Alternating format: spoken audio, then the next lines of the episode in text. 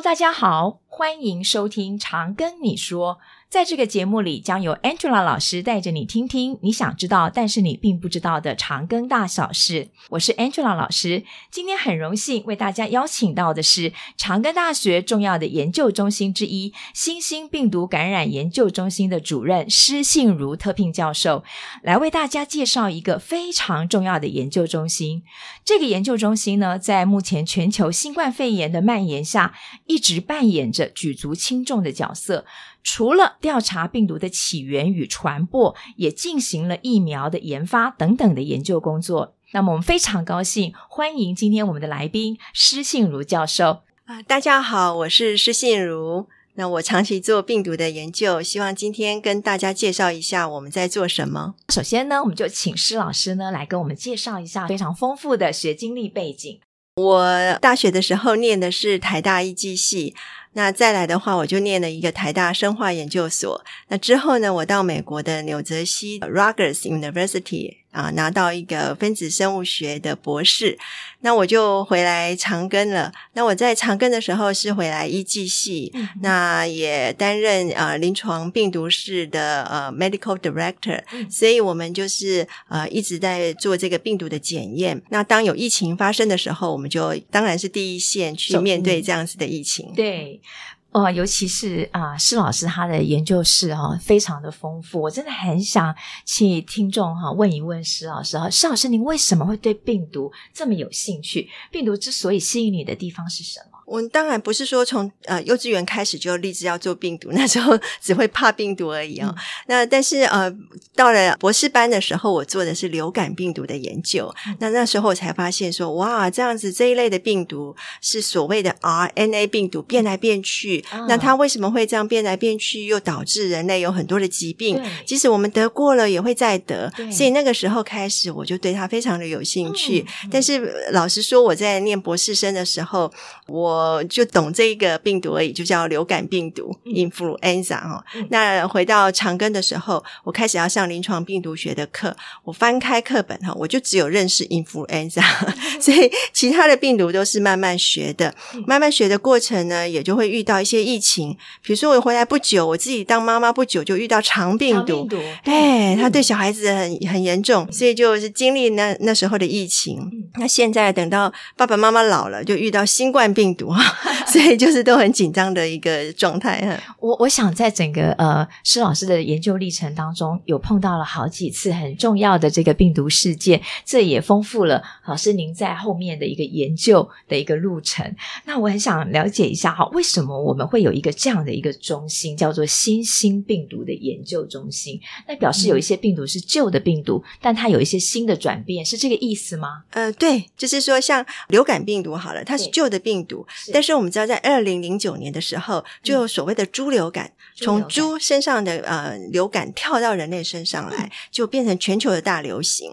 那啊，肠病毒也是一样。过去我们有经历过很多很多不同种的肠病毒，但是像在一九九八年的时候，肠病毒七十一型，对。那时候的小朋友来讲，又是新的，那大家都没有抗体啊，啊，那呃症状又很严重，对，所以就是这一类的病毒重症哎，对对，所以叫做新兴病毒，或是再新病毒，再。新病毒、嗯、哦，那。我们这个中心啊，它正在进行很多很多很特别的研究计划。嗯、那老师，您目前负责有哪一些研究计划可以跟我们大家分享？我们长安大学其实拿了非常多的这个奖励跟补助。对，对，那我自己有做一个就是教育部的生根计划。是，那生根计划里面，它对我们中心的补助就叫做特色研究中心。是，那这个研究呃中心的特色就是研究新兴病毒。就是新兴病毒。那科技部也加码、嗯、来呃扶持这个。新兴病毒研究中心。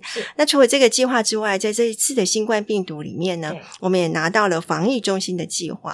那这是在台湾的计划。另外的话，就是在美国的 NIH 呢，就是国家卫生研究院，它就补助我们一个计划。那这个计划就是一个全球的合作网，是针对新兴病毒中心把它结合在一起，大家一起做研究。所以这是一个跨国的合作。是的，是的。像最近我们正在呃积极进行的，就是说呃新冠病毒到现现在我们很幸运有疫苗了，但是来自各种不同的疫苗，messenger 啊或是蛋白质啦，或是呃对，或是腺病毒都不一样。那不一样的话，我们就是想要做万人血清哈。那在台湾做万人，在别别的国家也做万人，我们有十个地方，是是，所以说应该是有十万个血清，来看看这些打不同平台的人，他产生的抗体的种类一不一样，是怎么样，对不对？对，尤其是有没有保护性的综合抗体，这是大家最想要了解的。等一下，我们要请老师多跟我们呃聊一聊这个部分。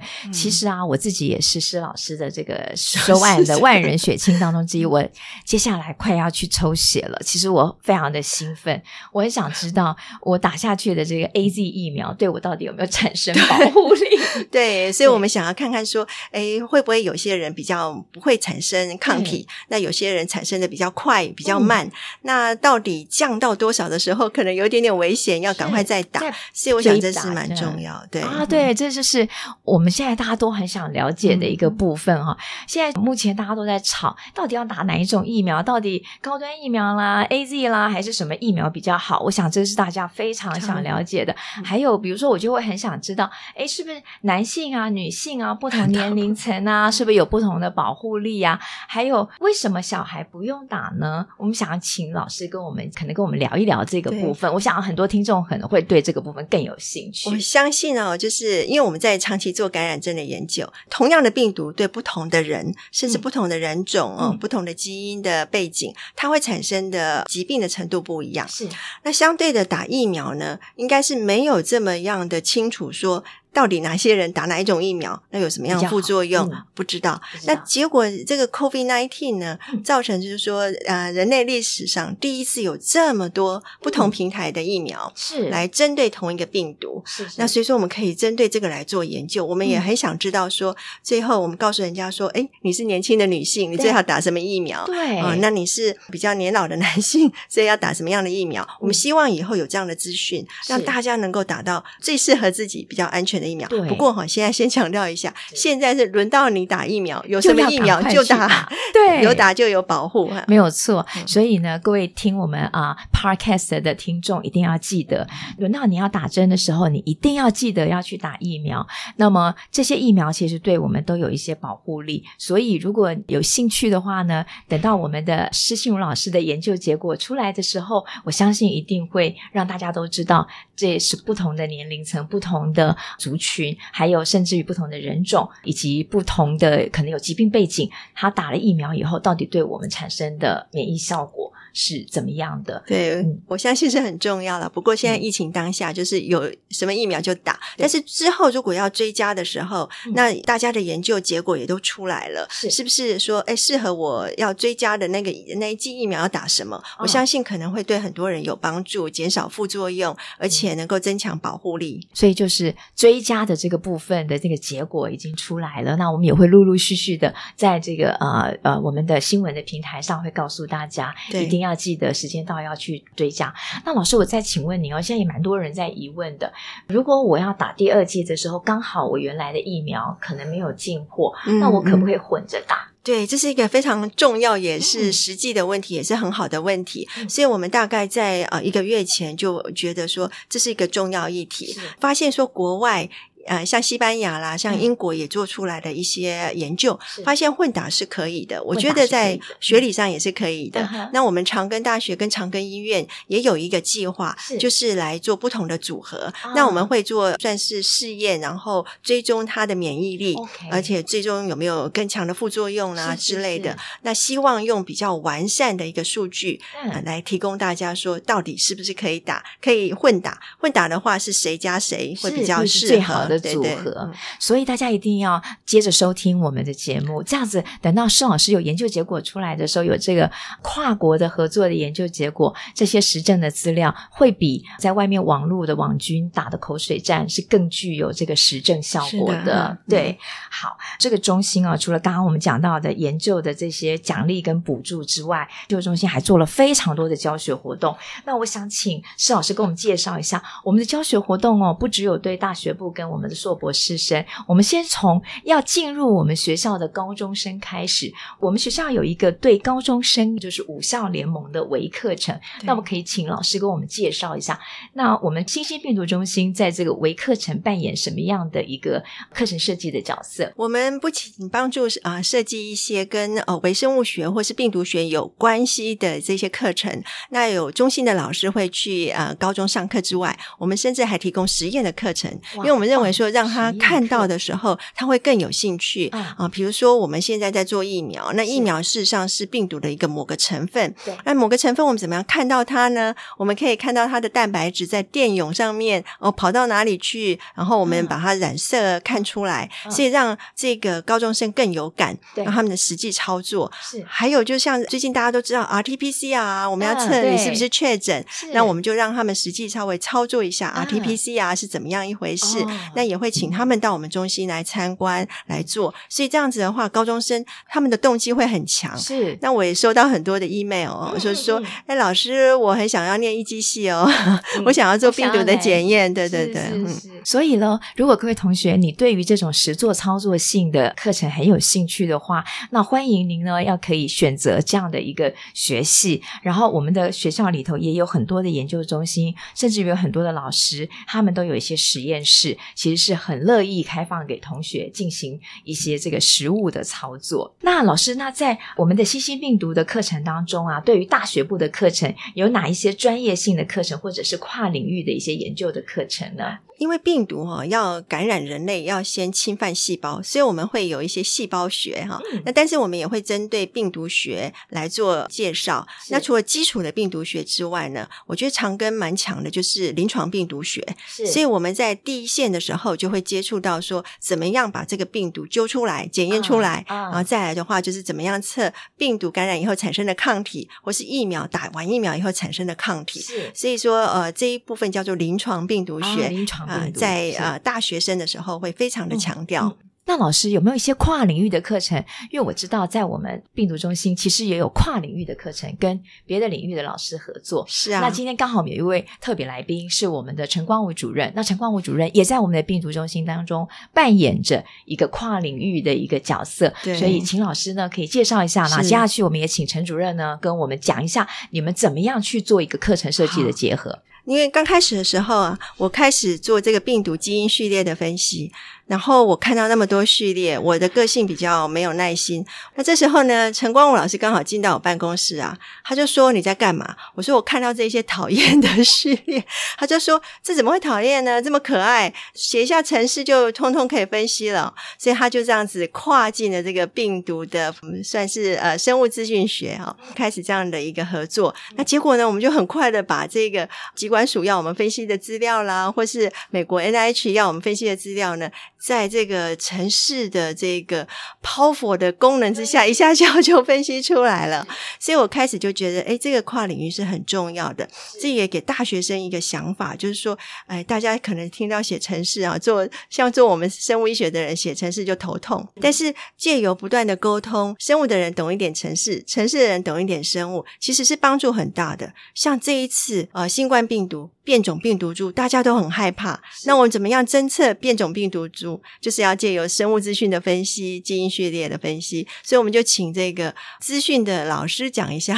啊，各位听众大家好，我是长庚大学资讯工程学系的陈光武。刚刚施老师讲到说病毒很可爱，病毒当然不可爱啊。啊，但是啊，他以这个叫基因序列的方式，就有点像我们今天在讲的数位 ID 这样的概念出来的时候。那自然而然，对我们资讯工程的人来讲，哈，就会觉得它是一个可以识别的东西。那这可以识别的东西，就像刚刚施老师讲的，在现今的，特别是 COVID-19 在流行的时候，其实是非常非常重要哈。每天我们都听到说，诶，现在的病毒到底跟以前的有没有一样？如果不一样的话，不一样的地方在哪里啊？那在哪里呢？会产生什么样功能上面的改变，或是不会产生功能上面的改变啊？这个大概都是我们可以做的。那因为现在分子生物学的进步啊，其实很多很多的基因资料都出来了，所以我也在生技系其实有开这样子的课啊，就是去告诉大家，不管是在基础生技学，或者是说在进阶的高等生技学里面，那到底什么叫做这个生物的资料啊？那其实他们生技系的同学也很多老人有跟我表示过说，其实他们对写程式也蛮有兴趣的了。那中间的确也有几位同学啊，在我的指导之下，现在其实在这条路上面都发展得还不错。对，然后我们也发现说，哎，我们在上课的时候提过这样子的一个合作的一个 story 哦，结果我们发现说，我们一机系跟那个资工系很多人都变成男女朋友哈。这很鼓励我们的同学来念我们长庚大学，它其实是可以跨两个不同的学院的，医学院跟工学院。那我们老师们也设计了这样的课程，促进我们的学生呢有不同领域的发展。那接下来我们在这个硕博士班哈，那还有哪一些很特别的课程可以跟我们同学们介介绍一下？那硕博士的时候呢，我们就会加强这个病毒跟宿主之间的互动，嗯、所以有很多的免疫学、致病学就会进来。嗯、那这个很重要，因为这个跟疫苗的研发还有抗病毒药物的研发很重要。是，因为我们呃不光是把它检验出来，那我们又不能治疗它，它对，或是预防它，这所以这很重要。是，那另外我们会加进啊、呃、一些生技法规的部分，哦、比如说我们在研对研发疫苗的过程，我们都觉得说可以用啦，然后第一期就可以用了。可是不行 哦，第二期、第三期是为什么哈？对，那这个法规的限制是什么？那它的道理是什么？那我们加进去这一块给研究生了解。是，那如果他们念完硕士就有新加入这个生技产业，就可以直接到 industry。那如果有兴趣继续研发的话，就是继续念博士班。那我们就针对这个更呃 specific 的一个呃标的来研发。对，比如说针对这个病毒的蛋白酶好了，来研发有效的药物。所以这些东西其实都对我们疾病的预防啦，还有疾病的治疗啦，有非常这个重要的贡献。那在这里呢，也提供了呃我们的听众同学啦哈，您呢如果说对我们的课程有兴趣的话，这些都是你未来可以走的一条路。那刚刚老师有提到哈，我们还有很多的国际合作，对啊，有一些像这个促进我们新兴病毒感染症研究，老师可以跟跟我们举个例子吗？嗯、呃，对的，因为哈呃感染症是没有国界的，所以不得不国际合作。那当然，其实在做那个研究这一个领域呢，嗯、其实国际合作是非常愉快的哈。是，有时候你打开一个 email 啊，或是怎么样一个讯息，就看到来自这个地球的远方有一个朋友跟你 say hello 啊，啊，啊，那种感觉其实是很棒的，让你的生涯呃是非常常的对的感觉是非常美好。所以说这很重要。那我们举个例子来讲，就是我们现在跟华盛顿大学、美国华盛顿大学那共同组成的这一个，本来叫做 U One 哈，就是针对这个地球暖化以后的病媒蚊来做研究啊，像呃登革热的病毒啦，或是兹卡病毒。是。结果我们做一半的时候就发生这个 COVID-19，是。所以整个团队呢，其实都可以做这个病毒学的研究，所以我马上就投入这个 COVID-19 的研究。嗯嗯。所以我们在很快的时间之内呢，就互相 share。一些比较对资源啊，比如说一些病毒的一些讯息啦，还有一些检验的方式，还有疫苗的研发，所以我们在很早的时候就知道说打哪一个疫苗可能会怎么样啦，哪一个比较有效，所以就会帮助大家的进展，然后控制当地的疫情。那陈冠武主任有没有帮我们补充一下，在国际合作的部分呢？这个资讯工程扮演了什么样的角色？其实我以前也不是念资讯工程的，我以前是念航太工程啊。但是就是因为跟念了资讯之后，跟生物资讯结合了之后呢，那这个有关于国际合作的部分啊，就变得蛮有趣的哈。第一个就是说，我要常常跟一些生物的人，可能要有一些沟通哈，你必须要清楚的了解他是在讲什么啊。像我跟施老师有时候在讨论一些事情的时候，到最后。他都会非常的生气，因为我会一直要追问一些有关于生物的东西啊，因为这就是我自己不知道的地方。我不是生气啦，我是觉得你应该先看书。有啊，所以后来我就蛮努力的去找了一本细胞生物学，就从 Chapter One 开始看啊。那看看看到中间就是说有些看不懂的地方，因为我的化学很烂，所以呢中间有什么有关于什么啊 enzyme 啊那些东西啊代谢啊那些我就跳过去。但是当我看到那个遗传基因这一部分的时候，其实我就很有兴趣。这当然跟我后来在这个领域上面可以进步是有蛮大的关系的。那因为走入生物资讯之后呢，我变成。常常出国开会的时候啊，我会去参加的会议啊，其实并不是以资讯为主的啊，而是以比如说病毒，我们我们几乎以前每年的话都会到美国去参加这个美国病毒学会的学会的会议哈。那在里面其实也非常 enjoy，认识很多很多的朋友。那我觉得最高兴的就是说，随着现在这个资讯科技的进步哈，我觉得我们资讯科技在这个至少在病毒学的领域里面呢，其实是非常非常被需要的。嗯，我还有个最后一个问题哈，请教一下施教授跟陈教授，您觉得什么样的一个个性啦、背景的学生会比较适合来念我们的医技，或者是做病毒的研究？因为我觉得你们两个的个性，呃，一个非常的活泼，而且很很有钻研研究的精神，然后陈教授呢却是比较稳的。这个我觉得你们俩完全的相辅相成。那你们有没有什么样 特别的这个背景可以介绍给学生？是什么样的个性啦？或者我可能是一个高中生，我来选择。这个会不会是适合的？其实我的个性是很内向啊。然后我是看到 Angela 老师，我觉得很 relax，才觉得比较活泼，很轻松，对对，比较轻松一点。但是我其实是很内向，然后我也不知道怎么样太面对人。所以说我那时候，呃，我哥哥在念医医学系的时候，他说：“哎，其实有一个医技系还蛮适合你，因为你可以整天都不用说话。” 那的确是这样。不过后来我自己在做研究的过程里面，我发现还是得说话，是因为你要有沟通，才有回馈哈，那你才会有。进步，那你而且你做完的东西要会好好的表达出来，跟别人，那别人才知道你的结果。所以我的表达比年轻，对对，是后来被训练的哈。嗯嗯，所以同学们不要害怕，也不要紧张。如果说你是一个比较容易呃喜欢自己做事的人，其实这个学门是很适合你的。好，那如果说你也觉得你虽然像我们陈主任一样化学不是很好，可是念完书其实也是没有问题的哦，对不对？对啊，念完书就没有问题了。这个人生的这个学习就是一辈子的嘛，而且跨领域真的很有趣啊、哦。跨领域当然一方面现在是显学嘛，大家都讲说跨领域会很红啊。但是跨领域最重要的精神应该在于说，你跳脱你本来的框架，然后去找到说另外一个地方可能会需要你给他一个解决的方案。那这个方案在现今这个资讯发达的社会里面哈，这个方案多半大概都会跟资讯。跟大量资料的处理，跟云端运算有关系。所以这也是我在我虽然在职工系，但是我一直在 promote 生物资讯这件事情。那我在大学生的时候，也是会让他们去了解为什么要做这个 study 其实这蛮重要的。嗯、就是说，你有很多的技术，但是你的技术呢，到底可以实际解决什么问题啊？这个问题不是只有在我们资讯工程领域里面，而是说在资讯工程领域外面。那我觉得我们长庚大学其实就有一个非常好的条件。来做这件事情，因为我们是医学工学管理学院。嗯，好，今天呢，我们非常谢谢施信如教授以及陈光武教授接受我们的访问。所以，在这个疫情蔓延的时期呢，希望同学们呢要好好的留在家里，然后勤洗手，保护好自己。